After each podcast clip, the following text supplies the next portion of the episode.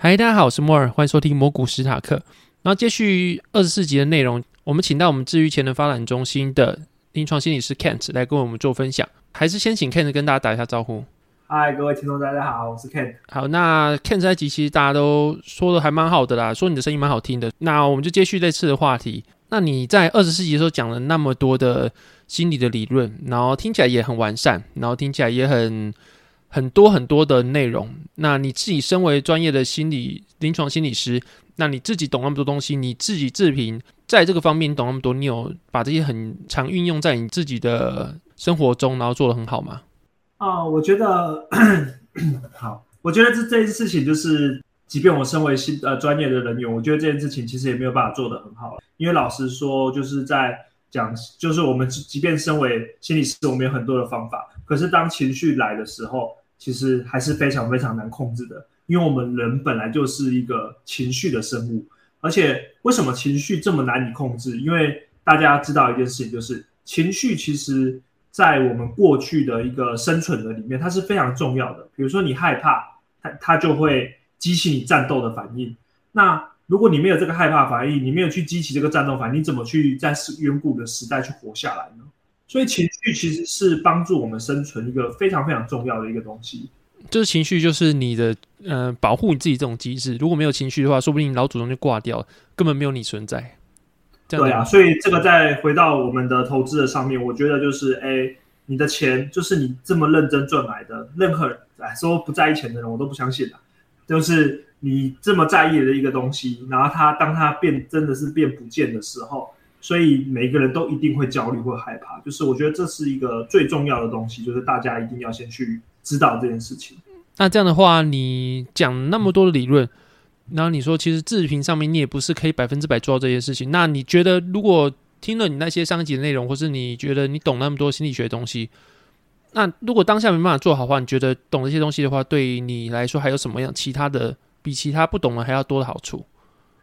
啊，我觉得最可能目前为止，我觉得最大的一个重点会在于，就是不，我觉得在做情绪的控制里面，大家其实只要做到一件事情就好了。我觉得最重要、最重要的事情，只要做到这件事情，其实你很多事情都可以迎刃而解了。有，也就是情绪的辨识。嗯，什么叫情绪的辨识？就是你想清楚你现在这个情绪到底是什么，不要用一个很大的帽子盖过去。我就是害怕，其实。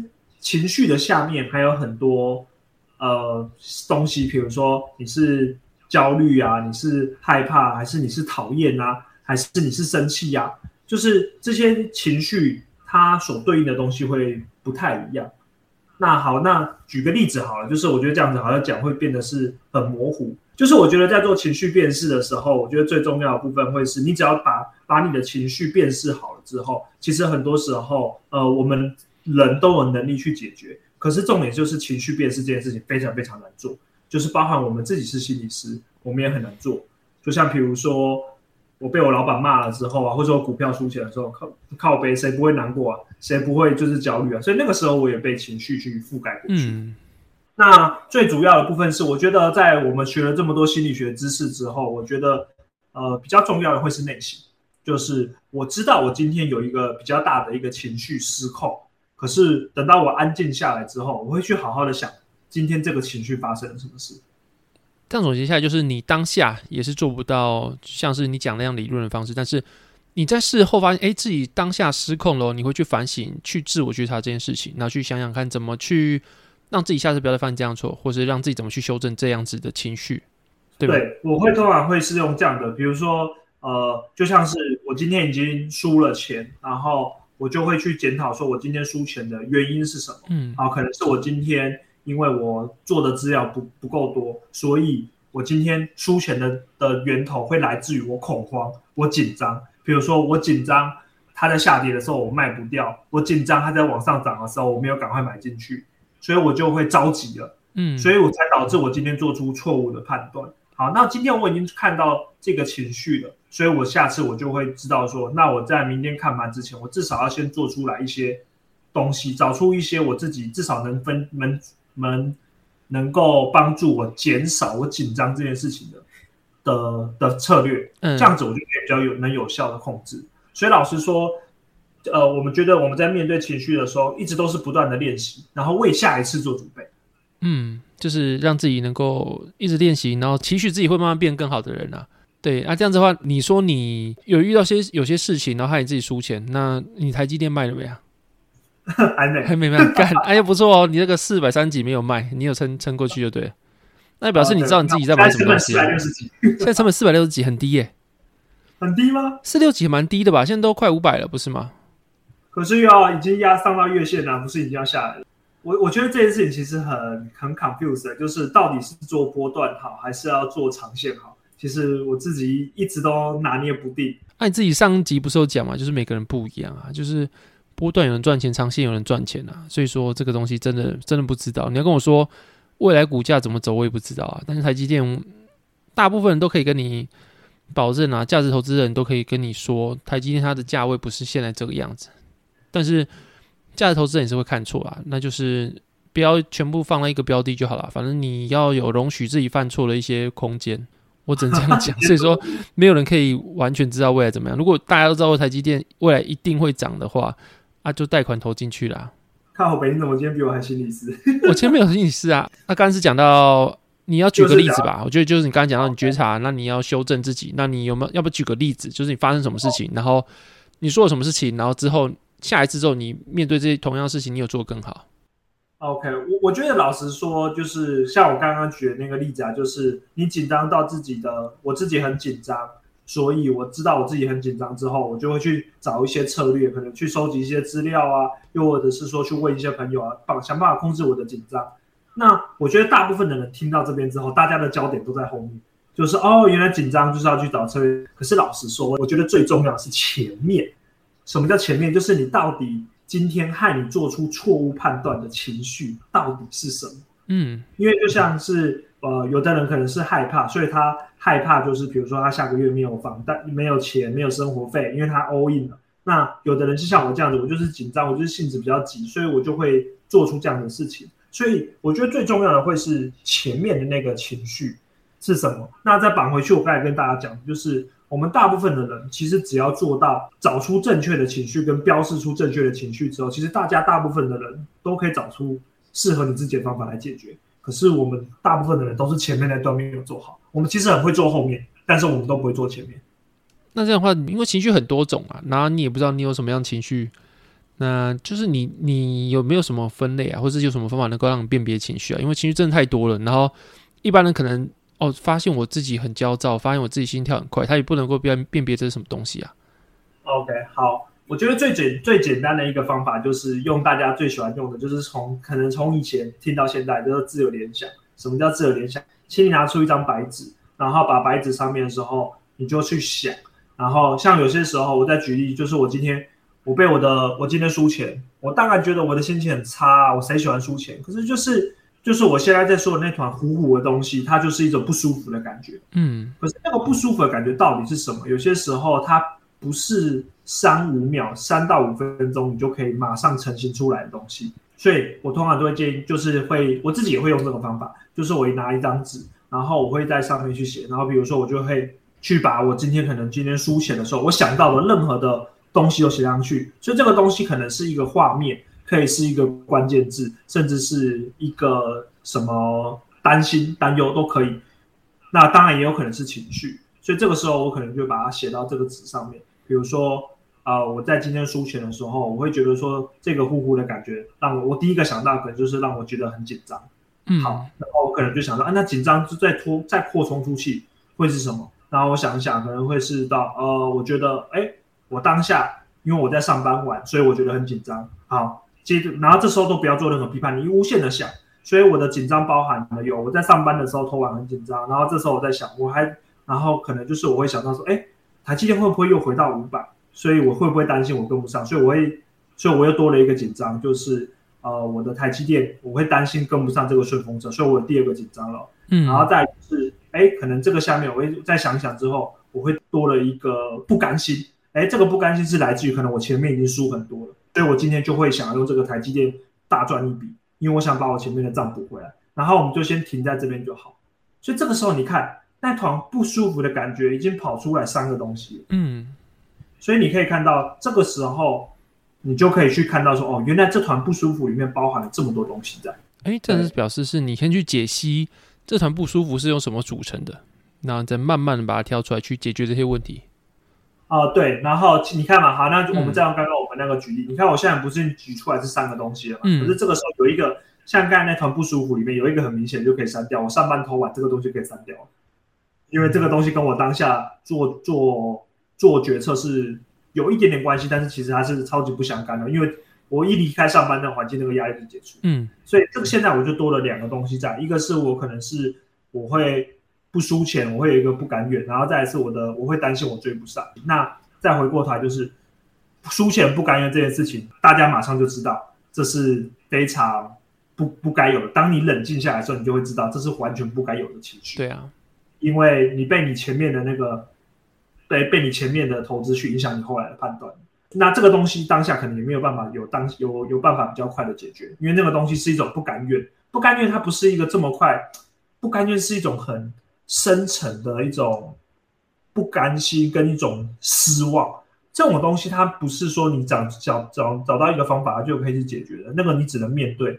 那如果你真的觉得这个不甘愿很强的话，通常我们就是会跟你说，那你要不要等一下？因为通常这么强大跟这么失落的情绪，你需要时间去消化它。所以这时候如果我的不甘愿太强的话，我就会考虑我明天还要不要做。再输钱，我的不甘愿只会更强，就是。先暂缓，对对，反正有些东西它是真的没有办法说有一个完美的解决方法，那就是先离开压力源，然后过一段时间之后，让你自己调整好心情，或是比较冷静再回来看吧，应该这样讲。对啊，然后再来就是回到开始，所以你看我留下来的那个，就是我觉得我很担心台积电很很会上去，我我觉得我，所以我担心我追不上嘛，所以感觉就是只有这个东西。它是比较能够系统化的去解决的，所以我觉得针对这件事情去做系统化的解决。回到刚刚我跟前我跟大家前面讲的，你只要正确的标示出情绪，其实你我们都是人，我们很快就会，大家都很聪明，你也你也可能都现在活到现在二三十岁，甚至三四十岁了，你很知道怎么去处理你自己的情绪。不知道怎么的话，就请来找我，谢谢。靠北，那、啊、你要留下你的资讯呢？我把你的名片贴出来好了。这次，呃，可以吗？反正就是，作为回到刚才那个话题，就是你能正确的标示出你的情绪、嗯、哦。其实大部分的我们都有能力去解决，但是前面很难做到。哎、欸，这样子我听到一个一个，我不知道是不是你刻，我不知道是不是你刻意隐藏的一个讯息，就是。大家活到现在都很不容易，就是先先给自己一个鼓励吧，就是先告诉自己，其实自己很不容易，自己没有想象那么差。然后之后你再去面对其他事情，就是自己没有那么差，自己也是一个很 很能够走到现在是很不容易。然后再去用这样子鼓励完自己的情绪去面对后面你要面对的事情，这样的话会比较有自信去解决这些事情。这个是这个是你刚才有想要去表达的事情吗？哦，这个东西的话，还是没有，是我想太多了。其实，其实你没有，你没有那么棒啦。就是你应该是，可能是我心理师的那个魂跑出来，因为我们心理师在做的时候，就是一直在做这件事情啊，就是让病患建立他们的信心，对不对？对对对。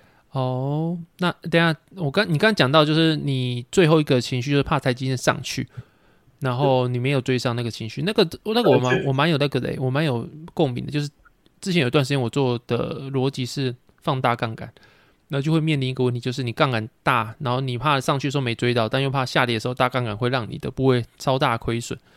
然后最后我解决方法就是降低部位，然后就是你去评估你到底有多少钱可以去承受它的回调。然后所以说你害怕自己上涨的话，可能就是自己的部位买不够嘛，所以上涨怕上不上车。然后但是你又怕下跌，就是你的部位太多嘛，那就是你要从这两个中间去找到一个方式，一定有个方式是。让你比较舒服的，我自己是这样觉得啦，就是上涨追不到，就代表你觉得你的部位太小；下跌你就觉得你的部位太大，所以说你怕下跌的时候会会害怕。啊这两个东西你要去拉扯去做取舍，我是自己这样觉得啦。OK，对啊，就我觉得追着你的话说，就是找到自己最舒服的。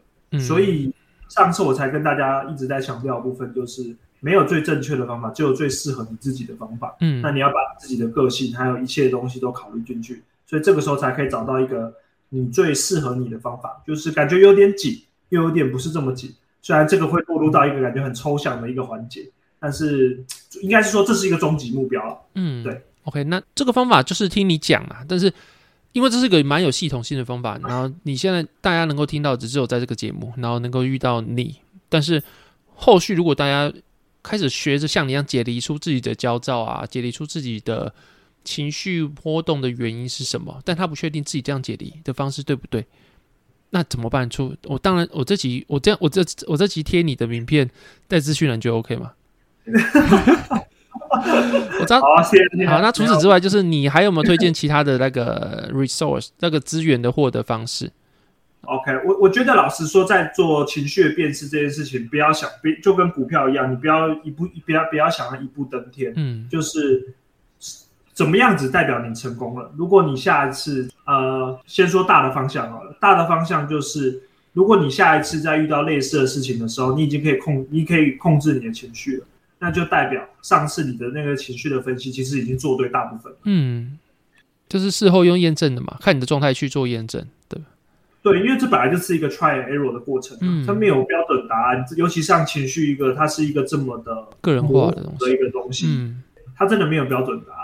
那如果下次你发现，哎，我其实好，比如说就讲今天好了，今天我已经做完，我发现我明天是太紧张了，然后这时候我可能就，然后我去做了很多策略，所以照理说我已经比较能够控制我的紧张了。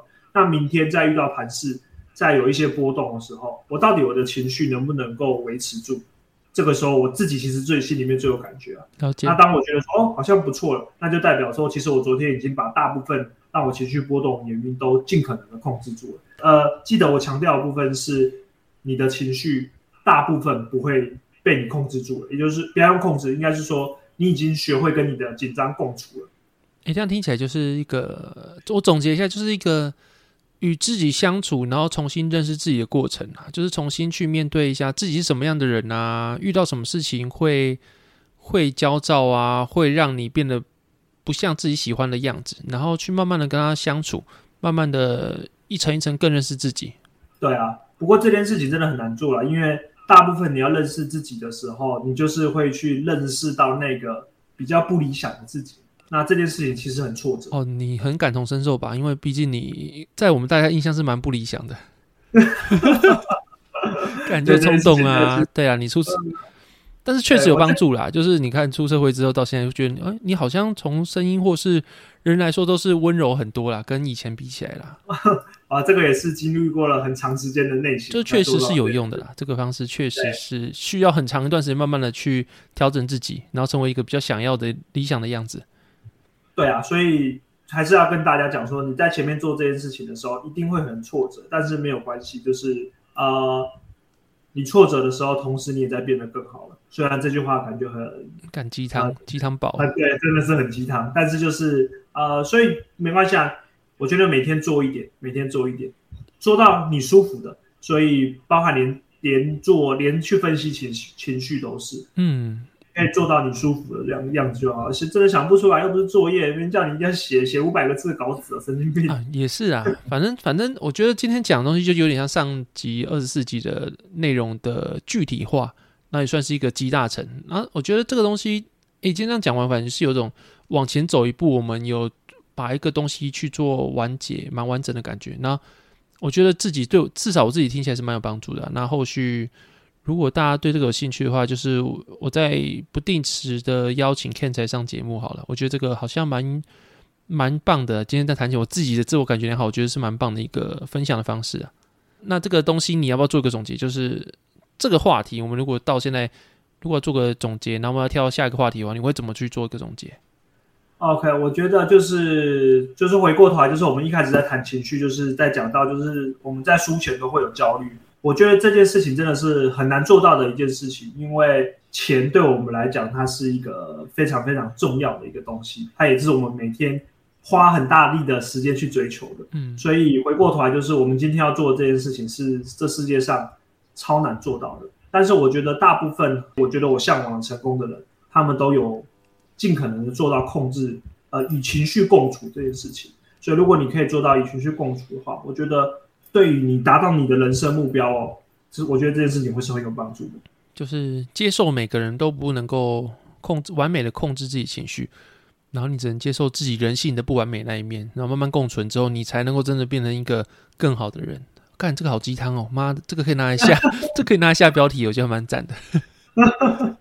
好了，那下一个话题啊，反正这个就是先总结在这边，然后之后有大家如果有其他的问题的话，可以在 Apple Podcast 或什么 Podcast 去留言，然后我再请 Kent 来上节目去做分享。然后下个话题是，你要先聊你房贷，还是你想先聊你创业的过程？啊，我想想看哦，我觉得应该是创业吧。老实说，创业这件事情还没有太多人听过聊过，我还没有太跟人聊过这件事。你朋友也没聊过吗？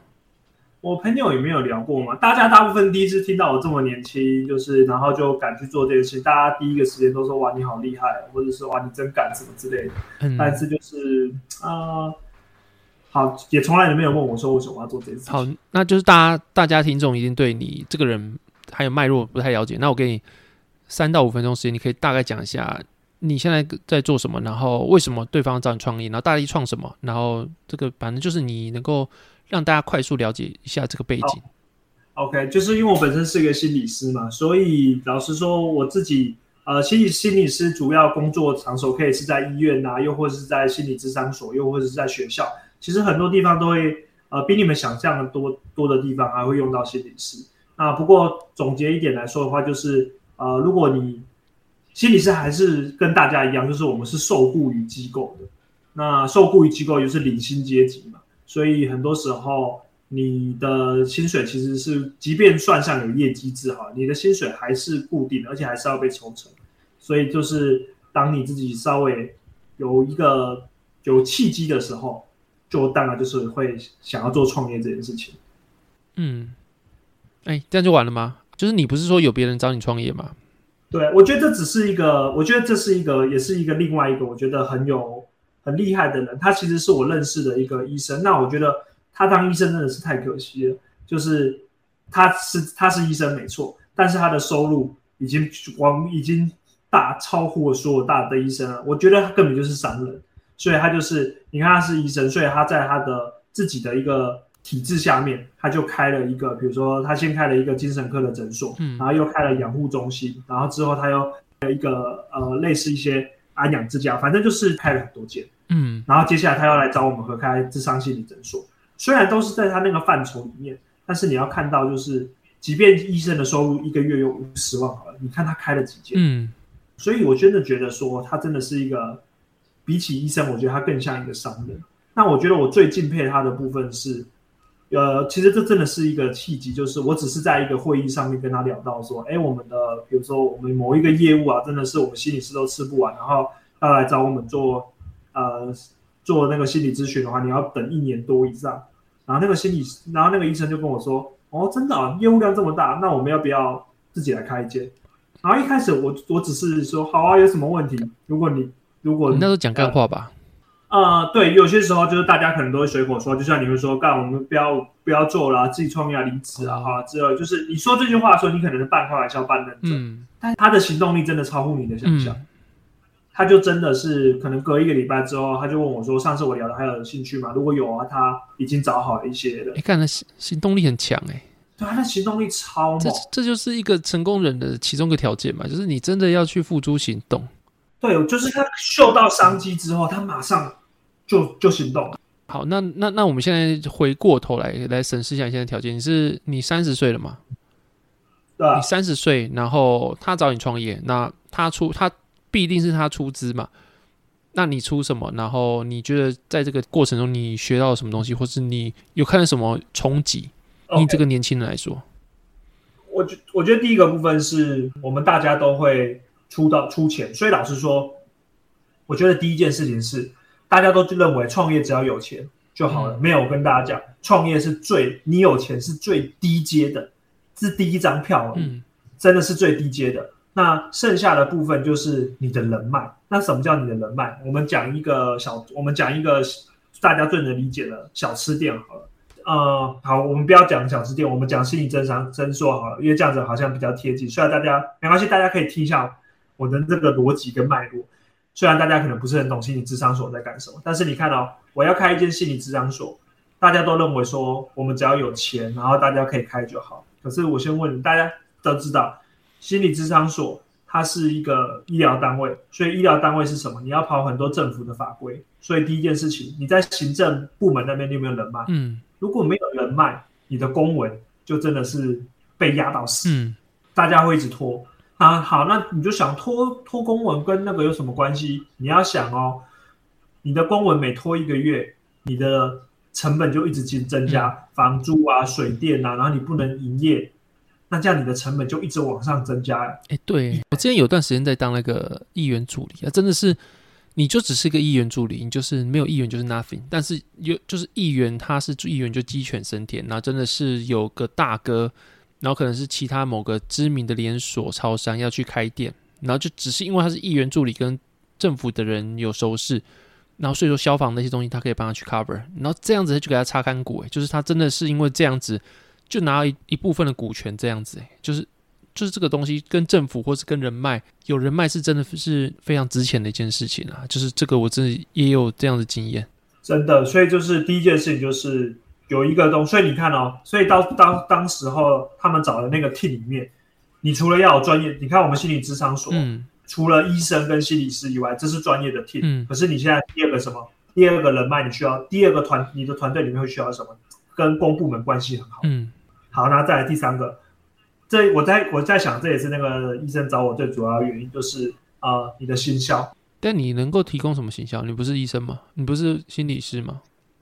就是就因为就是这样啊，所以我没有要提供任何形象，我就是要去学。比如说，我就要去学如何建网站，嗯，我就要去学说我要怎么样去从有太多的东西。比如说，你看啊，你现在进去一间公司好了，你会不会问你们有官方 LINE 吗？你们有网站吗？嗯然后我想看你们的一些设施啊，或是你们的一些文字，你们公司的介绍，嗯、都是都是我生的，真假的？就是你们没有在外包，就是真的是你们几个人去做做这些东西，就对了。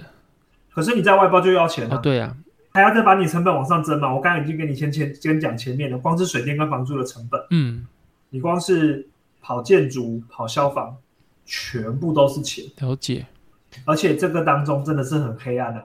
你全部都要跟你考税钱？哎干，嗯、呃，这个你妈的，你这样讲我不能消音呢，我只能剪掉。你你你太黑暗了，不要讲，那个我们私底下再讲没关系。啊，真的？没有，你你就讲觉得可以播的程度啊，你们要讲啦，那再被告再被告，反正我的优势就是不红嘛，也没什么听。敢，你讲吧。好啊，那我们讲一点点小小的就好，好啊，讲啊，就是啊，就比如说好。那个，如果你今天要来，你要跑消防，那你要不要？因为我们是在大楼下面，那你要跑消防，是不是要看管线？嗯。然后这时候管委会就跟你说，我们要出勤出勤费一次一万块，这就是在捞油水，摆明要捞你油水。嗯。哎，看这个，这个就是硬要给的，听一听起来就是没有这个名目，他就是硬要硬要用那样半恶霸的感觉。我就是要，我就是你就是要进来，你才能够往下下去。然后你有那么多的成本压力，那你要不要给？我就勒索你。所以这个又回到前面跟大家讲的，就是你有没有人脉去把这件事压下来？了解。不压下来就是给钱。嗯，这样人脉很重要哎。对，所以这就是我跟大家讲的。所以我觉得我学到最重要的事情就是，你要创业，你必须要先把你的 team 组合好。那就是我总结一下嘛，就是有需要一个有经验的，那那个人就是你那个那位找你的医生，然后有需要员工跟一些其他的东西，在你要压成本的情况下，有经验的东西去分配好之后，那剩下有些自己可以做，就亲力亲为去把这些成本去压下来，就是你现在做事情。那你觉得你们今天合伙就是你们的 co-founder，那你们合伙要做这件事情的话，那是不是每个人都要出钱？如果你建议其他人合伙的话，那他的出钱比例是怎样？或是有没有真的可以不用出钱？然后谁出钱啊？然后谁做什么技术的出技术？那你们是用什么形式去做一个 co-founder 的形式？我觉得就是坦白说，我觉得我我们也是均分这个钱，嗯，但是真的有太多的钱跟那个，你觉得是没有办法。去细分的，但我觉得在我的经验里面的话，我觉得你有没有看清楚你在团队里面的定位是什么？嗯，比如说那个医生，呃，那个医生好了，他的定位就是他要帮我们出一些能能力，呃，他要出一些，他一样会出钱，可是他同时也会帮我们出一些，就是他他也会帮我们拉一下他自己手上的人脉，因为他也开很多间啊，嗯，所以他有很多他认识的人脉，那这时候他就会出力啊。嗯。那我总不好，就是比如说还有网站什么行销的事，我还就我还叫那个医生做，然后我还摆烂说不许大家均分，靠我没那不是被干死。哎、欸，那你还是均分哎，那这你何德何能均分？你是你是出了什么？因为他一定是出人脉又出钱，他真的是出了最重要的其他必须资源哎。那你是跟他均分的话，你是付出什么代价？我觉得我最多付出的就是就是时间啊，因为你要想啊，好，你看，比如说我们诊所现在已经开始有一些营运，已经开始营运了。嗯、那你开始营运之后，谁要去谁要去扫马桶？嗯，然后谁要真的去上课？谁要去采买一些很细节的 A4 的纸啊、墨水夹呀、影印机啊、玩具啊、吸吸尘器啊？谁要去买？那钱是是公司的吗？还是自掏腰包的？没有，就是一样，就是我们一样，每个人我们就已经说说好，就是先先自己出，然后之后再报账。哦。但是这些东西你光是要整理，光是要采买，就花了很多时间啊。对对对啊。对啊，那那个医生从头到尾他就他就不会管这件事。了解他这样表起来，就是有人会说，年轻人做事情或者谁做事情，还是要去计较自己的利益得失。但有时候很很尴尬，就是有时候你遇到这些人，你必须去放弃一些利益得失，因为。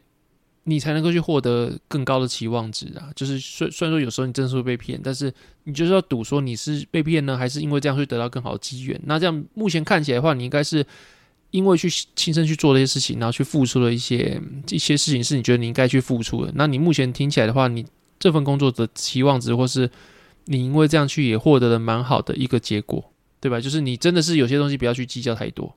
我我觉得应该是说，你有没有看到自己的定位？因为就像是回过头来，我知道我在这个 team 里面我是最年轻的，嗯、所以我是捡人家不要，他们不会什么，我做什么。了解。所以我一开始也不会网站啊，谁会网站啊？拜托我，我不是学网站架设的。看那你想，满满的甘苦谈呢。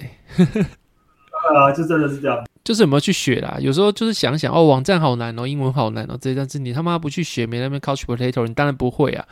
啊，你去学，至少你会了一天的努力啊！啊你做一天就有一天的收获啊，就只能这样讲了。对啊，对啊，所以就到时候就这样。那当然，我后来也是有外包出去，就是你可以找到一些比较好的方法嘛。就像是我还是外包出去给厂商做，但是我是找套版的。那套版的意思就是他给你一个一个 demo，那剩下 demo 他给你骨架，然后肉你要自己了解，就是还是用个比较省成本的方法去创业，就是还是找别人。有些关键技术你不还是找别人，但就是还是用个自己能够。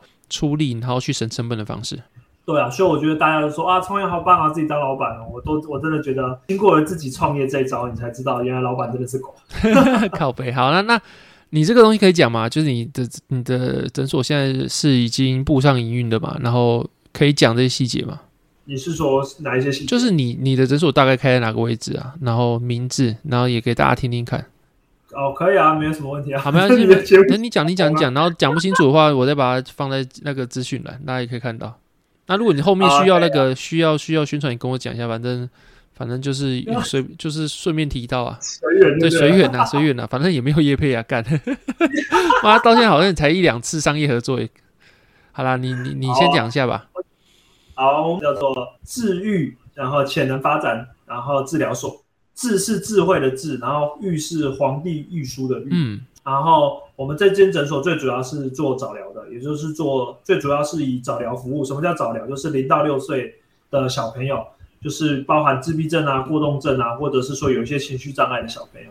那当然我们也包含亲子智商在里面。那最主要就是主打就是亲子的诊所，不过我们也会接成人，所以也是什么业务都会接。了解。那我念一下你的经历好了，然后念几个，就是你过去经历是。内湖三军总医院的临床心理师，跟东元医院的复健科的语言心理代理组长，反正就是你的资历是非常完整。不要看你那么年轻，你也是经历了四五间的机构的洗礼，那能够站在这边，然后能够让医院找到的话，能够让那位医生找到你去做合作的话，表示你也是有一定的被肯定。然后所以说，不要看你那么年轻，就去指引你的专业，你是一个非常有专业的人。这样这样这样捧你可以吧？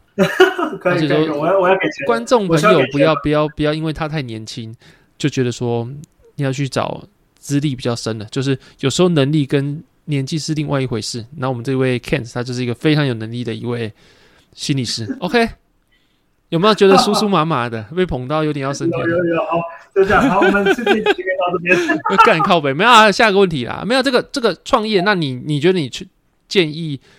年轻人或是任何一个年纪的人想创业的话，你会建议他们去创业吗？或是你觉得他们要创业前要先思考什么东西，然后确定了再说？可以是，就是这也是我当初我给自己的两件，应该是说第一件事情就是，我觉得这是我最这当时候创业的初衷嘛，就是这件事情我不做我会后悔。嗯，然后机会来了，我也不想管要不要。老实说啊，很多事情我都觉得是借口，没钱去贷款呐、啊，你怎么了？一开始就想着先想着会失败啊。那不是那就不要做啦。然后再来就是你没有人、没有资源、没有人脉，那就现在开始想办法。嗯，那你可不可以给跟自己说，我现在我现在有钱，我就是没有人脉跟资源。那我那人脉跟资源，他就不是借得到的。那能不能给自己半年或一年的时间去做？所以我觉得很多事情就是，呃，如果这件事情你不做后会会后悔，那你就去做吧。我当初就是人脉跟就是契机都有，就是没有钱，那我就去贷款。了解，你也是贷款的嘛？好，反正就是总结，就是做而言不如起而行。东西很困难，但是你做一天就会有一天的收获，总比你这边多想一天都不去做，那你就少一天的收获。想什么事情再怎么难，也是一步一脚印慢慢上去的。然后另外就是，你去评估一下，有些事情不做会让自己后悔，然后你就去想未来的自己，想到现在自己有没有做，然后会不会有什么样的反应。反正就这两个嘛，你你的心你的想法来说就这两个吧。对啊，其实我当初创业也没什么，没有什么远大的目标，就是老实说亏本了，我没关系，我我就是鼻子摸摸回医院继续当心理师，嗯、然后就这样废到老吧。去付出一个自己人生能够承受的代价，然后去想到最坏的打算，但是还是要抱持这个梦想跟乐观的态度去去往往前走，这样对吧？干健身是鸡汤台耶。好啦好啦，那就你刚刚有说你贷款嘛？那你就贷款创业以外，啊、我记得你还有贷款买房子。